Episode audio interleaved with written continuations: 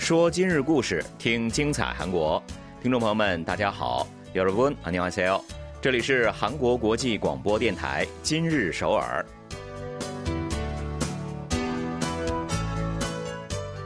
聚焦今日首尔，体会当下韩国。让我们带您走遍韩国的每个角落。让我们把最真实的韩国送到您的耳边。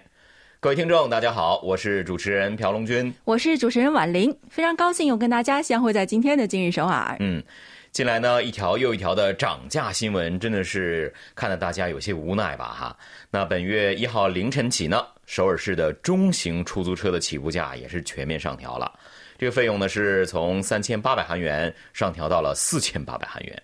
这个涨幅达到了百分之二十六啊！嗯，没错。其实前两天我坐出租车的时候，那司机又说啊，不好意思啊，我们涨价了。啊，这司机好有礼貌啊！但因为呢，这个是首尔出租车时隔四年的第一次调整起步价，嗯嗯，而且啊，它是偏偏的赶在了最近各方面的物价都在上涨的节骨眼儿，那肯定是或多或少呢都会加剧大家的负担的。是的，那费用上涨的同时呢？如果说这个服务质量啊能和我们婉玲老师乘坐的出租车的这位师傅一样，那么好的话，那样提高的话，消费者肯定会得到一丝心理的安慰哈。那出租车起步价上涨，如果说这个服务原地踏步，或者是没有什么丝毫的改善，岂不是更加令人恼火呢？嗯，那肯定会吧。嗯所以呢，正因如此呢，首尔市方面呢就于上月三十一日表示，将推进出租车服务改善对策。那究其本质呢，就是希望费用上涨能够一并带动服务质量的提高。没错，日后呢，如果说司机多次因为服务不亲切而遭到乘客的投诉的话，那么就会对这位司机采取暂停通讯费支援等一些措施。首尔市方面也表示，针对出租车服务当中的各项投诉，有关。不亲切行为的不满是最多的。嗯，所谓的不亲切行为啊，主要是指拒绝按照乘客所指定的路径行驶，对乘客使用非敬语、辱骂，或者是发表性骚扰啊、关于性别歧视等等的言论等等啊。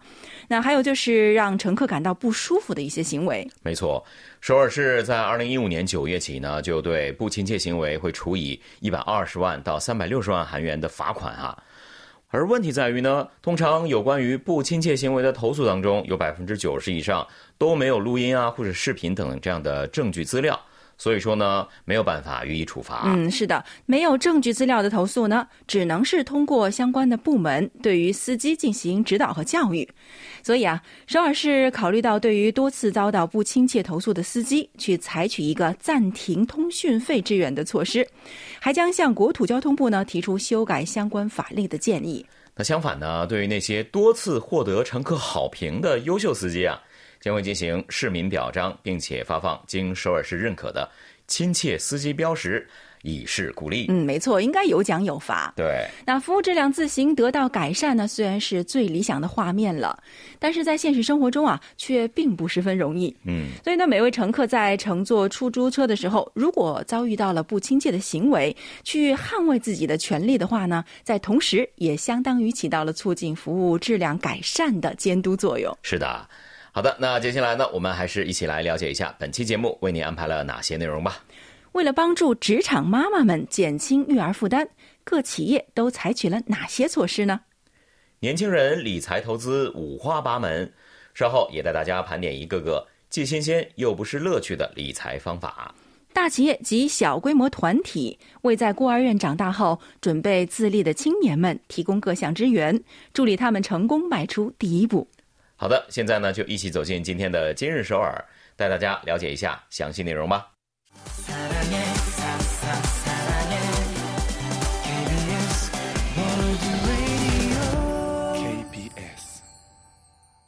这里是韩国国际广播电台，您正在收听的是今日首尔。职场上班族有时候啊会被人们调侃的称为是上班奴，嗯，哎，这一个字儿啊，很形象。对呀，真的是不难看出成千上万的上班族的处境。无关职位高低，大家的确都不容易。是啊，不管你是主管啊、经理啊，又或者是其他的职位啊，在职场上呢，并不是做好自己的工作，那就可以毫无烦恼，还有各种各样复杂的关系要处理。经历过的人一定是深有感触吧。嗯，所以试想一下，需要同时兼顾工作、家务还有育儿的一位位职场妈妈们，来自各方的压力和负担究竟该有多大呢？如果企业为职场妈妈们提供更加人性化的福利和支援，我相信啊，这些职场妈妈们肯定可以稍微松口气。是的，在生育率迟迟不见上升、晚婚晚育已经成为了普遍的社会现象的当下呢，针对职场妈妈的支援和福利待遇。如果说能够得到本质性的改善的话，我觉得会不会对解决低生育率的现实能起到一定的帮助呢？嗯，应该会有帮助的。对，那目前啊，其实越来越多的爸爸们对于育儿呢也都很尽心了。但是不管怎么说，还是妈妈们在子女的问题上所投入的时间和精力呢，相对来说更多一些。嗯那如果想满足年轻妈妈们既能生娃还可以晋升这样两不误的上进追求。企业所扮演的角色真的是至关重要的。是的，那日前呢，国内不少的企业就专门的为兼顾育儿的职场拼搏女性们强化了福利待遇啊。这背后呢，其实有两大原因。那一个呢，是为了解决已经跌入世界最低水平的生育率问题，贡献出企业的力量。第二个就是为了在日趋激烈的人才选拔竞争中，要确保更多的女性人才。上个月二十七日。三星会长李在镕为近期生育的六十四位女性职员送去了一份 礼物啊，是新款的空气净化器。其实早在去年八月的时候呢，李会长就曾公开向职场妈妈们表示过感谢。称每一位职场妈妈们都是爱国者，我觉得非常有道理啊。是啊，那事实上，三星电子呢已经实施了多种有关育儿或者是不孕不育、育儿休假制度等等的福利政策。嗯，那近日呢，入驻京畿道城南市板桥国际研发中心的 HD 现代也是打出了“你只需要工作，其余的事情由公司来负责”这样的一个旗号啊。其中呢，第一个就是加强了育儿方面的福利待遇。嗯，在全体职员子女由公司一同抚养的这个基调下，对于每个子女最高提供一千八百万韩元的幼儿园教育费的支援，并且呢，还运营父母参与型职场幼儿园等等，那扩大了减轻育儿负担的福利政策。哇，这个支援水平堪比国家政策的支援水平，对，很厉害啊。那另一家企业 SK 海力士呢，是为了使职员有机会和自己的家人度过更多的时间，每个月呢会给出一个周五可以自行的去休假，并且呢把这个命名为“开心星期五”制度。哇，开心星期五这个制度的名称不能比这更直接了，对吧？那此外啊，LG 显示公司呢还运营着育儿弹性工作制，也就是说呢，可以根据育儿的日程去灵活的安排工作时间。业界一致认为，在企业内部起到中枢作用的女性职员，如果说是在生育之后辞去工作，那对公司来说也是莫大的损失啊。所以呢，企业纷纷强化各方面的投资，来助力大家能够工作家庭两不误，维持两边的平衡。嗯，没错，不是总是说女性能抵半边天嘛？这半边天咱不能不要。对啊。那统计厅发布的雇佣动向数据显示，二零一二年女性经济活动参与率呢是百分之四十八点五，截至去年年底上升了四点二个百分点，到达了百分之五十二点七。其中呢，三十到三十九岁女性的经济活动参与率从百分之五十六点三激增到了百分之六十八点三，增幅高达百分之十二。是的，相关人士称呢，就职之后积累了丰富工作经验的女性，对公司而言呢，也是不可或缺的人才，帮助他们稳定的来维持自身精力，在国内主要企业中也已经形成了共识了哈。逐渐也扎根成为企业文化之一，这是一个很好的变化。没错，那期待目前以大企业为主的文化和气氛能够逐渐扩散至中小企业，企业和职场妈妈双双满意，应该就是最理想的画面了吧？嗯，没错。好的，那接下来呢，我们来听一首歌曲休息一下，送给您崔瑞娜演唱的《Love War》，不要走开，马上回来。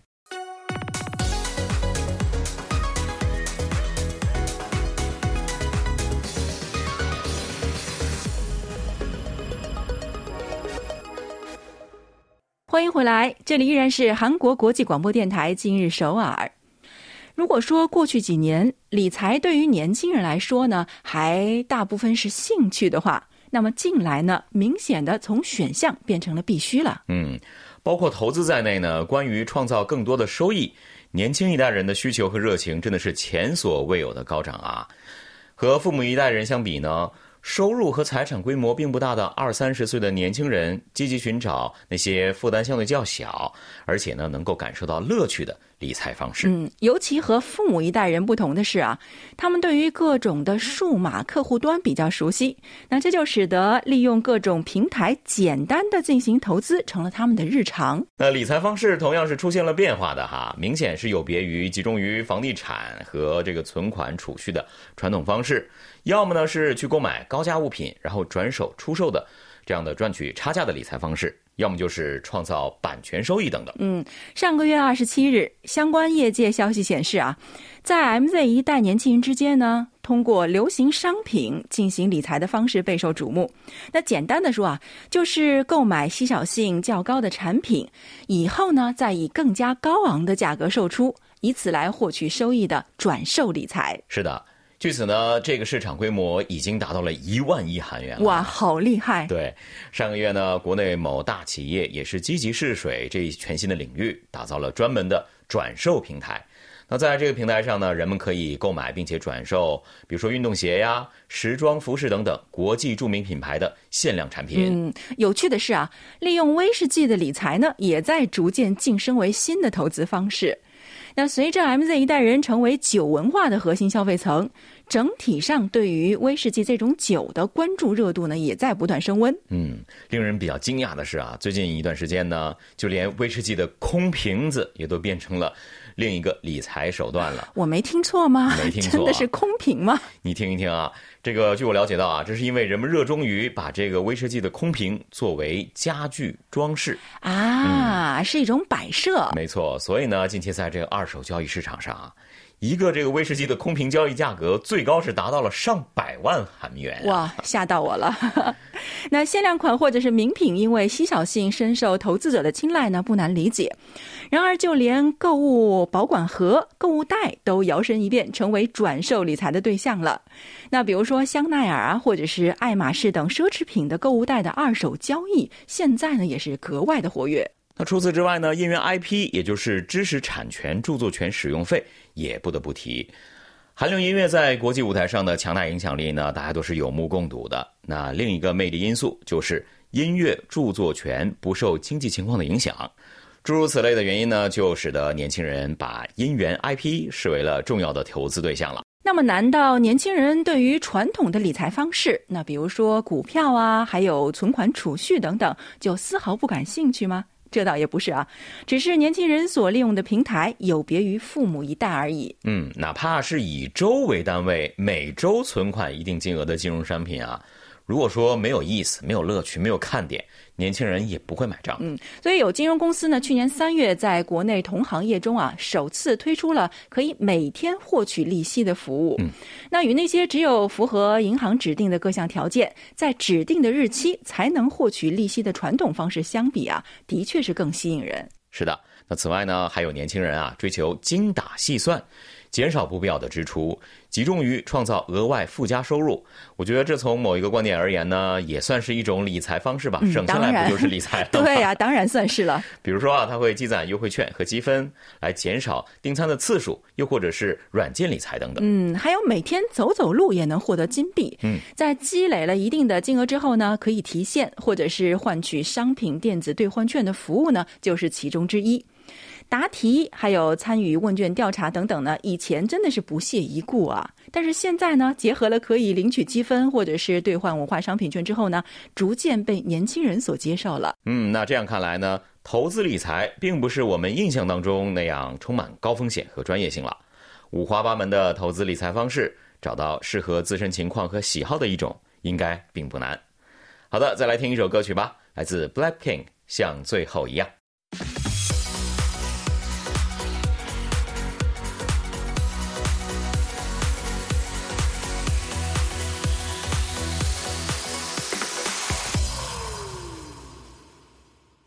好的，感谢大家锁定韩国国际广播电台今日首尔。在十八九岁的年纪，人们通常会对未来感到迷茫，不清楚自己该向着什么方向发展。在父母的庇护下无忧无虑长大的青年们都会有此烦恼，更别说是生活在孤儿院里、即将要独立生活的年轻人了。那更加残酷的是呢，对从小在孤儿院长大的年轻人来说，这个年纪考虑未来规划，甚至听起来会有些奢侈啊。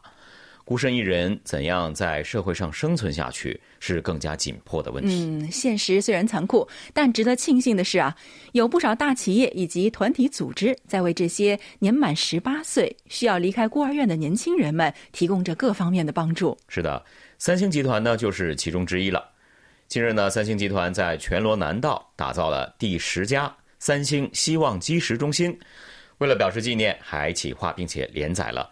漫画作品，嗯，三星希望基石中心啊，是三星集团携手各地方政府共同运营的一个青少年教育社会贡献项目，专门为那些即将离开孤儿院开始自理生活的年轻人提供居住空间以及各种培训。嗯，生长于委托家庭或者是孤儿院等设施的青年啊，一旦年满十八岁，那保护就会终止，他们面临的第一个难题就是解决居住问题了。